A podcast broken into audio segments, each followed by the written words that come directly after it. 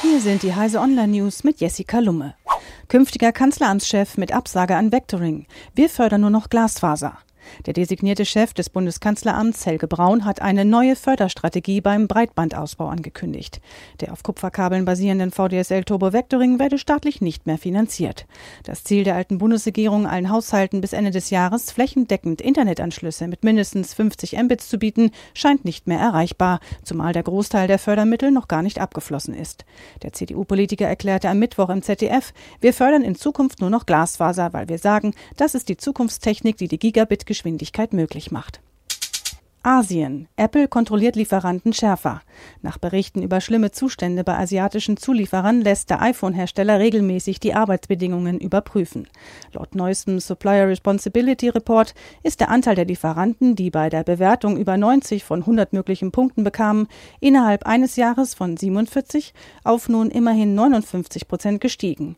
Zugleich sei am unteren Ende der Skala der Anteil der Zulieferer mit weniger als 60 Punkten von 3 auf 1 Prozent gefallen. Frauentag. Bitkom zählt mehr Frauen in der ITK-Branche. Zum Internationalen Frauentag hat der Bitkom eine neue Studie veröffentlicht, laut der der Frauenanteil in den IT-Unternehmen 2017 leicht gestiegen ist. Gegenüber dem Jahr 2015 zeigt die Studie ein Plus von 4 Prozent. Der Bitkom verweist insbesondere auf einen Erfolg der MINT-Frauenstudiengänge. Sie würden dank der Kooperation mit Unternehmen einen hohen Praxisbezug aufweisen, aber gleichzeitig auf die spezifischen Bedürfnisse von Studentinnen eingehen. Amazon will Alexa das unkontrollierte Lachen austreiben.